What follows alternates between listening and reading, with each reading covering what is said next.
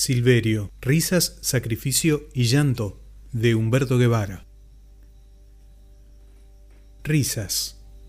Cuando la familia de Pancita partió de Morillo, el pueblo donde ellos vivieron al principio, Silverio ya había quedado sin trabajo. Aquello fue lo que los llevó a trasladarse del todo a embarcación. Cuando un hombre pierde su trabajo, son muchas las puertas que se le cierran, pues la misma gente comienza a mirarlo de otra manera. Los favores desaparecen a la vez que las necesidades se van haciendo más visibles. Pareciera que todo conspira en contra y el papá de Pancita no fue la excepción a estas consecuencias a pesar de haber sido un ser humano completo, con aciertos y desaciertos, como cualquier persona, pero ser humano al fin. La desocupación lo llevó a tener que esforzarse mucho más que de costumbre ya que día que no trabajaba era día perdido, día de más necesidades. A pesar de que la mejor de sus virtudes fue su interés por el trabajo, el peso del dolor de no tener uno fijo y el sacrificio que debía hacer para poder llevar algo de dinero a la casa, lo llevó a caer en el peor de sus defectos, el alcoholismo. Su vida comenzó a ser más sacrificada. El trabajo a veces no aparecía y cuando esto resultaba casi imposible de sobrellevar, lo asaltaban sus depresiones al sentirse incapaz de brindar a sus hijos las cosas básicas indispensables que ellos necesitaban. Todo esto permitía que aflorara su deseo de beber, sus ganas de desaparecer, de mudarse de piel. El alcohol le trajo muchos inconvenientes y a pesar de que era un mal que él llevaba por dentro, también lo sufrían todos en el hogar, sus hijos y su esposa. Lógicamente, una persona en estado de ebriedad se sale de los cauces normales de la cordura y pierde el timón de su vida, escapa de la realidad y en ocasiones comete locuras que resultan graciosas. Una siesta de verano de intenso calor a eso de las 2 de la tarde, cuando hasta las lagartijas parecían andar de ojotas en embarcación, Silverio salió de su casa cargando bajo los brazos una pequeña chancha de color negro y blanco que estaban criando en un chiquero construido en el fondo del patio. Con la venta de aquel animal pretendía comprar su ansiada botella de vino que su cuerpo reclamaba insistentemente. Su caminar no era del todo elegante por los efectos del vino que había consumido desde temprano, pero aún así se paraba en la puerta de entrada de las casas de sus vecinos más cercanos y como si nadie lo conociera, golpeaba las manos para ofrecer luego al animal que se movía constantemente tratando de escapar de sus brazos. Señora, ¿no desearía comprar una chanchita hermosa y gordita que estoy rematando por unos pesitos nomás? eran sus palabras al ofrecerla. No, gracias, respondían los más educados. Otros, sin decir nada, meneaban la cabeza diciendo bajito, otra vez se machó. Casa por casa, vecino por vecino, recorrió las cortas calles del barrio ofreciéndola a todo aquel que se le cruzaba sin lograr éxito alguno. Fue así que, desilusionado y agobiado por el calor intenso reinante a esas horas, llegó hasta el centro del pueblo donde vivía su hermano menor llamado Juan, quien, a su vez, junto a su esposa, eran padrinos de bautismo de Pancita y vivían circunstancialmente en una casa que le había facilitado el ferrocarril Belgrano, donde Juan trabajaba como conductor de locomotoras. Cuando llegó hasta la puerta del domicilio de su hermano, no lo pensó dos veces y entró en ella, como jugándose la última carta. Seguro que aquí me la compran, pensó en voz alta. Desde una de las ventanas que daba a la calle, las dos niñas de Juan lograron divisarlo y dando saltos, y gritos en estado de nerviosismo total, buscaron a su madre. Ahí viene el tío y parece que está borracho. Cierren las puertas y ventanas para que crea que no hay nadie, decía Mercedes, la esposa de Juan, que estaba sola en aquel momento con sus dos hijas. En realidad, Silverio no era malo. No era por temor que sus parientes se escondían, sino que sabían que él insistiría hasta el cansancio para sacarles algo de dinero, para así poder comprar su botella de vino. Entró en la casa y con la vista un poco extraviada, como la que ponen comúnmente los ebrios, miró alrededor y exclamó dirigiéndose a la chancha. No hay nadie, ¿viste querida? Las niñas y la madre, que lo observaban a escondidas desde la ventana entreabierta de uno de los dormitorios, se tapaban la boca para no reírse a carcajadas y ser descubiertas. Entonces, él le dijo a la chancha, bueno, ya que no hay nadie, ¿qué te parece si por lo menos nos refrescamos un poco, eh? Y se metió al baño, que estaba bien a la vista en una galería y a un metro del lugar en donde se encontraba parado. Todas las casas del ferrocarril habían sido construidas de la misma manera. Dos dormitorios de madera, techo de chapas, una gran galería comedor, una cocina y un baño construidos de bloques de cemento. Todo sin demasiadas puertas, de modo tal que al ingresar a la casa desde la calle y luego de atravesar un largo pasillo, cualquier persona se encontraba prácticamente en el centro de la casa. Todas contaban con un hermoso fondo donde se podían tener plantas frutales, como era el caso de la casa de Juan. Por esa razón es que Silverio no tuvo ningún inconveniente en llegar hasta el baño. Así, con la chancha bajo el brazo, con ropa y todo, se bañó por un buen rato cuidando de sujetar fuerte a su acompañante para que no se le escapara. Después se secó un poco la cara, se peinó, observó que en el baño había un frasco de perfume y una talquera redonda que tenía una especie de pluma, también redonda y de color rosa, que servía para espolvorearse el talco por el cuerpo. Ajá. Y ahora nos vamos a perfumar también, dijo graciosamente y perfumó y entalcó a la chancha de tal manera que sus pestañas se veían completamente blancas. Mercedes y las niñas al borde de un ataque de risa miraban con asombro aquella payasada en aquella función que el padre de Pancita les ofrecía gratuitamente. Ahora sí, vamos a ver si no te van a comprar, dijo mirándola a los ojos y sosteniéndole el hocico con sus dedos. Luego de unos minutos y un poco más fresco, abandonó la casa cantando bajito un tango. El mundo fue y será una porquería, ya lo sé. En el 506 y en el 2000 también. La letra de aquel famoso tango, tal vez, sintetizaba lo que Silverio sentía en aquellos momentos en que la depresión y el hastío se habían apoderado de él una vez más. Las locuras provocadas por el alcohol, contadas de la forma en que lo hacía Pancita, me provocaban risa, porque son la parte divertida de los que beben cuando lo que hicieron fue gracioso. De estas seguramente hay bastantes entre los que alguna vez se tomaron unos vinos de más y que luego fueron contadas por quienes también formaron parte de ellas, y Silverio tenía muchas. Cuando él trabajaba de guarda en el ferrocarril, en una ocasión, al llegar a Morillo en el último tren con su compañero de turno, el Pulguita, acordaron compartir unos tragos en el pueblo antes de dirigirse cada uno a sus hogares. El día comenzaba a oscurecer y como les tocaba el descanso, el festejo fue más allá de unas copas hasta transformarse en varias. Entre charla y risas, se les calentó el pico y tomaron hasta muy tarde en la noche. Finalmente, en medio del desorden mental que les provocaba el alcohol, Pulguita invitó a Silverio a su hogar. Vamos a comer algo a mi casa, hermano, dijo a su compañero de equipo, y hacia allá se dirigieron abrazados, cantando y haciendo unos hermosos ochos. Como toda casa del campo, la puerta de la vivienda del amigo Pulguita permanecía sin trabas para entrar de modo tal que los muchachos ingresaron directo hacia la cocina. Una vez que estuvieron adentro, Pulguita manoteó dos trozos de pan, los partió al medio y luego armó dos sándwiches con lo que encontró en un plato y que él vio como unas hermosas milanesas. Le entregó uno a su amigo y el otro quedó en sus manos, pero antes de llevárselo a la boca, le gritó a su esposa, la cual estaba en la cama con los hijos, porque era tarde y había estado durmiendo.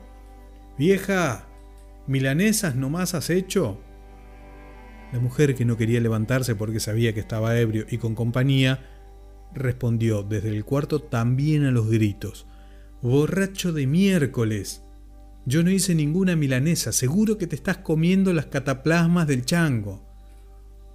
Uno de los hijos de Pulguita había estado enfermo. La madre para curarlo había recurrido a un remedio casero y con unos trapos embebidos en aceite armó cuatro cataplasmas que junto a un vaso y un poco de alcohol fino se las había colocado temprano en las espaldas para quitarle los dolores que el niño tenía. Después de usarlas, las había dejado dentro de un plato enlosado sobre la mesa de la cocina. El hambre y el vino fueron suficientes para imaginar aquellos pedazos de trapo como un delicioso plato que no llegaron nunca a comer estos dos personajes que relataban aquellas vivencias cada vez que se encontraban en algunos de los tantos lugares que compartieron como amigos. Sacrificio. Cuando uno es niño, y sobre todo en la época que le tocó vivir a Pancita, donde no existían los héroes televisivos o de cine, la única estrella era su papá. A donde él se dirigía, allí estaba yo, decía mi pequeño interlocutor. A su lado, siempre a su lado.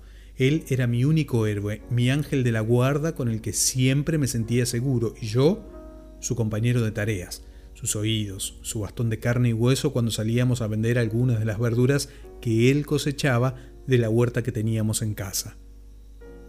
Todo esto recordaba con nostalgia a mi pequeño R, y sus palabras de a rato también golpeaban. Sabía que era duro para él hablar de su padre, pues al principio me había dicho que ya no estaba. Solo presté atención. En un gran canasto hecho de mimbre, Silverio cargaba todo tipo de verduras frescas, admirando al mismo tiempo todo aquello que él mismo había cultivado en su casa, y por las calles del pueblo, a trancos agigantados, llegaba junto a su hijo a las casas de quienes eran los clientes. Pancita se prendía con sus pequeñas manos de un costado de los pantalones del padre y trotando a su lado le acompañaba a todas partes. Con el dinero obtenido compraban mercaderías, carne para cocinar y una que otra cosa que aquel pequeño ingreso le permitía. La casa de ellos estaba rodeada de plantas de maíz que no dejaban ver otra cosa que no fuera su verdor y los hermosos choclos que prendían de los tallos. Silverio no desaprovechaba ni un centímetro de tierra. Es por eso que debajo de las chacras también podían verse enormes sandías, melones, zapallos, ancos y zapallitos verdes, que ellos los conocían como zapallito tronco. La tierra producía todo lo que en ella se sembraba y aquello ayudaba bastante en épocas en que el trabajo era escaso y no quedaba otra cosa que sobrevivir con lo que proveía la naturaleza y así pasar los meses más críticos para la familia que eran los que iban desde septiembre hasta fines de enero cuando comenzaba a descender la temperatura. Con la esperanza de que el próximo año sería mejor, pasó diciembre y llegó enero, febrero y marzo de 1967 sin que surgieran cambios importantes en la economía de la familia. El otoño había comenzado con una leve llovizna que se hacía más persistente a medida que pasaban los días. Aquella fue una buena oportunidad para que Silverio se aprestara a salir en busca de trabajo hacia las fincas o quintas, como todos les decían. Las mañanas comenzaban a ser frías y aquel trabajo muy sacrificado. Había que madrugar, porque a las cinco de la mañana comenzaban a circular los vehículos en busca de peones y Silverio no podía arriesgarse a perder un día de jornal. Él renegaba de su suerte de hacer a veces el trabajo de una bestia, pero la vida lo había llevado por caminos inciertos, llenos de tristeza y necesidad. Tal vez, de haber estudiado más, no tendría que estar metiendo los pies en el barro y soportar este frío que me cala los huesos, pensaba, mientras hacía su tarea en las primeras horas de la mañana. Y no es que él era un hombre analfabeto, muy por el contrario, sabía leer perfectamente y disfrutaba bastante de la lectura, sobre todo de la Santa Biblia. Pero las pocas oportunidades, la crisis económica que atravesaba su familia por el fallecimiento del padre cuando él era un jovencito, no le dieron otra alternativa que procurarse un trabajo lo antes posible, como a otros tantos muchachos humildes de su época, incluyendo a sus hermanos José, Marcelo y Juan. Fue así como ingresó a trabajar en la empresa de ferrocarriles argentinos. Luego vino su viudez prematura y más tarde la pérdida de aquel trabajo que había sido lo único seguro. Ahora, con la edad que tenía y con tantos hijos para alimentar, no le quedaba otra que aguantar aquella dura lucha por sobrevivir. A los 45 años parecía de 60. Debo hacer que mis hijos estudien mucho para que no corran mi misma suerte, agregaba sus pensamientos mientras se sacaba una espina que se le había clavado profundo en un pie. El trabajo rural dejó siempre marcas profundas en el rostro de los peones que, como Silverio, no encontraban otro camino para sobrellevar la pobreza y se sometían a veces, por necesidad, a trabajos donde eran mal pagados y a menudo también explotados como esclavos. Al momento de cobrar una quincena parecía una limosna generosa y no el premio a tanto sacrificio por tantas horas de trabajo. Es por eso que casi siempre al recibir aquellas migajas, el día de pago se convertía más que en una alegría en un momento de rabia y tristeza, activado aún más las actitudes de algunos patrones como uno que tuvo Silverio, el cual tenía el mal hábito de esconderse detrás de las puertas de su casa sin ningún problema. Allí hacía esperar durante horas al pobre hombre que le trabajaba de sol a sol en una cortada de ladrillos. Finalmente, no salía ni siquiera a atenderlo. Esa actitud fue colmando la paciencia del papá de Pancita, quien en una oportunidad, ya harto de soportar la humillación y, en un impulso de rabia, arremetió a golpes de puño contra la puerta de la casa, dando feroces gritos e insultos que todos los transeúntes y vecinos de aquel al que Silverio trataba de viejo sinvergüenza escucharon un mediodía de enero. El alcohol que había activado aún más su bronca no le dio lugar a pensar en Pancita, que lo había acompañado, y se encontraba parado junto a él, atónito, sin comprender del todo lo que estaba ocurriendo. Luego de varios minutos apareció la policía y se lo llevó detenido, pero aún así se alejó de aquel lugar repitiendo los gritos e insultos contra el que lo había defraudado. El sacrificio de tantas horas de trabajo al sol parecía no importarle a nadie, como tampoco el llanto y los gritos desesperados del niño que rogaba a aquellos hombres uniformados que no se llevaran a su papito, que no le hicieran daño. Más tarde, con los ojos enrojecidos de tanto llorar, llegó a su casa arrastrando una botella de vino que se encontraba dentro de una bolsa que habían llevado con su padre para hacer las compras. Obviamente, si lograba cobrar por el trabajo que había realizado. Todos aquellos recuerdos que Pancita traía consigo y que contaba con lujo de detalles no hacían otra cosa que recordarme palabras ciertas y justas de la Santa Biblia. El hermano que es de humilde condición, gloríese en su exaltación, pero el que es rico en su humillación, porque él pasará como la flor de la hierba, porque cuando sale el sol con calor abrasador, la hierba se seca, su flor se cae y perece su hermosa apariencia. Así también se marchitará el rico en todas sus empresas. No es que Dios aborrezca a los que tienen dinero, porque Él no hace acepción de personas, sino que aborrece la soberbia, la falta de humildad, Tener más que otros no nos da derecho a ser crueles y jugar con la necesidad, pues eso provoca ira, rencor, dolor, pero como dice el dicho, palabras sueltas no tienen vuelta. Parecería que todas las maldiciones de Silverio hicieron impacto en aquel hombre que se aprovechó de él.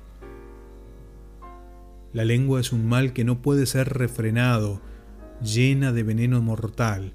Con ella bendecimos, pero también maldecimos. Todo lo que aquel hombre construyó se desmoronó hasta desaparecer. Llanto. El verano del 1968 había comenzado y Silverio, como todos los días, se levantó de madrugada a buscar trabajo en las fincas que existían a varios kilómetros de embarcación en medio de los montes. Aquellos eran días propicios para la cosecha de las plantaciones que les llamaban tardías y que tenían el mejor precio del mercado, porque correspondían a lo que se había plantado después que las heladas del invierno desaparecían y las verduras estaban escasas. Los capataces de los finqueros recorrían con sus camionetas y camiones los lugares donde se concentraban los peones en busca de la changa y en un trato de hombre a hombre acerca de cuánto sería la paga y las condiciones de trabajo, llevaban a todos los que podían hacia los campos de tomate, pimiento, berenjenas, zapallitos y otras plantaciones que estaban listas para ser cosechadas.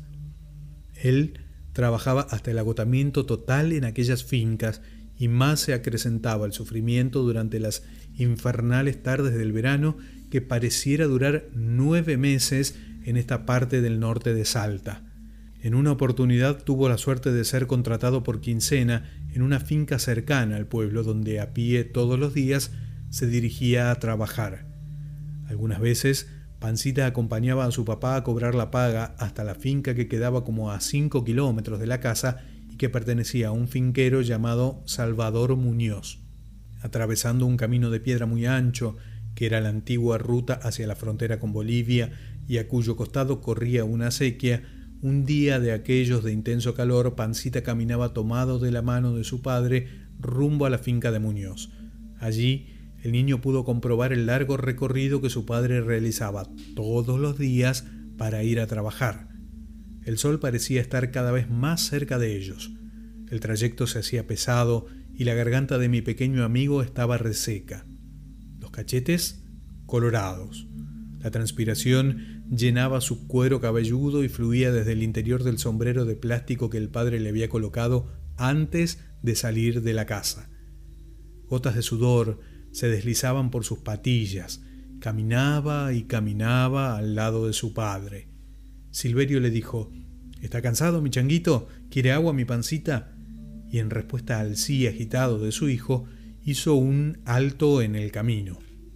Debajo de una tipa colorada, inmensa, se arrodilló a la orilla de la acequia, le quitó el sombrero de plástico color amarillo y con él extrajo un buen poco de la sabrosa y refrescante agua que, cristalina, corría campo adentro, dejando oír a su paso el musical e inconfundible sonido de la vida. Allí, a la sombra de aquel árbol, descansaron un ratito, luego siguieron la marcha. Más tarde, después de cobrar, realizaron el mismo recorrido del regreso a la casa, pero ya con el sol que había menguado su intensidad. Había noches en que Pancita veía regresar a su padre terriblemente cansado y la piel rojiza quemada por el sol. Traía en el bolsillo de su camisa una conserva con la que quizás había pensado saciar su hambre después de una larga jornada de trabajo. Con una sonrisa y mucho cariño, alzaba sobre sus rodillas al niño y le preguntaba si había comido y a lo que el vástago respondía siempre en forma negativa. Aquella respuesta del pequeño no era tanto por el hambre, sino por esa cosa que tienen los niñitos de querer captar la atención y el cariño de los padres. De allí es que Silverio apodó a mi pequeño R como pancita, pues mi pícaro amigo siempre decía que no tenía nada en el estómago y que tenía hambre. Pero Pancita no era el único niño en la casa, así que apenas sus hermanos veían que el papá había regresado, como pájaros a los que se les tira miga de pan, lo rodeaban dejándolo al final sin poder comer nada. Pobre hombre, ¿cómo no comprenderlo ante tanta desesperación, ante tanta pobreza, ante tanta desesperanza? Quizás después que sus hijos pasaban como una plaga de langosta sobre su plato de comida, él se quedaba en silencio cavilando sobre lo triste y duro que era la vida. Tantos hijos de golpe, tanto trabajo, tanta necesidad de todo que no encontró otra forma de escapar de aquella realidad sino a través del alcohol. Él era humano y también tenía sus debilidades. No sabía cómo superar cómo quedar libre de ellas. Buscaba consuelo en la Biblia, pero la realidad que vivía no le permitía remontar el vuelo. Las palabras eran buenas para el alma, mas no para el estómago de sus hijos. En una ocasión, muy de mañana, salió a casa para cobrar su quincena en aquella finca distante a cinco kilómetros. La tarde llegaba casi a su fin y él no había regresado aún con su familia.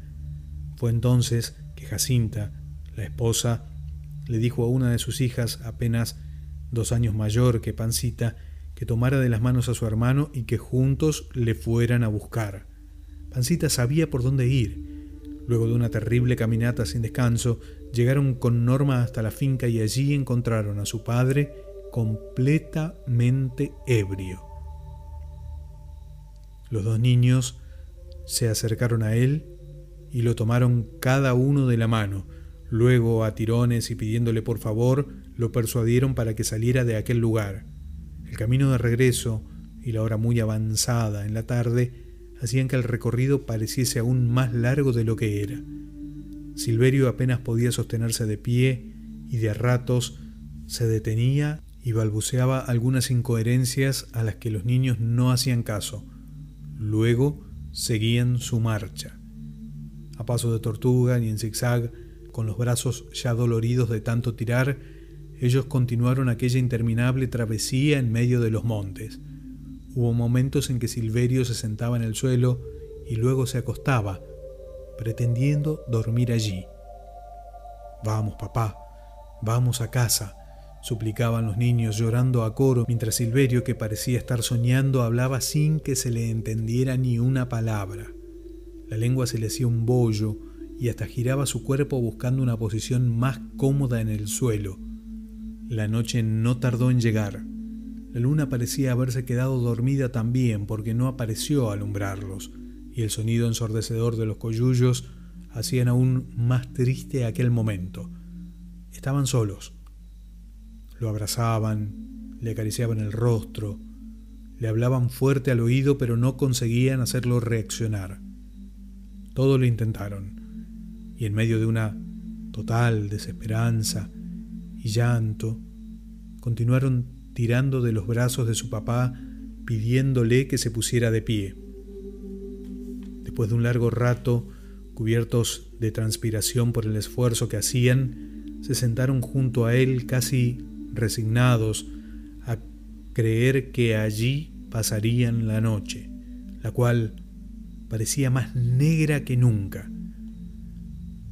De pronto, un silencio repentino los envolvió. Los coyullos callaron y la luz de la luna apareció entre las nubes que la habían ocultado. Silverio pareció recuperar por unos segundos la conciencia, la coherencia y su corazón de padre. Se de sus hijos y acariciándoles las cabecitas, los miró lastimosamente y dijo, Vamos, hijitos, vamos a casa. Luego se puso de pie y empezó a caminar. Los niños se miraron y lloraron esta vez en silencio. Ellos no comprendían por qué los adultos actuaban a veces así. De todas maneras, el miedo había desaparecido y ellos habían recuperado a su padre. Unas horas más tarde, física y emocionalmente destrozados, después de atravesar aquel largo camino a través del monte, Norma y Pancita llegaron a la casa con su papá. Del libro Pancita, la vida desde los ojos de un niño de Humberto Guevara, Silverio, risas, sacrificio y llanto.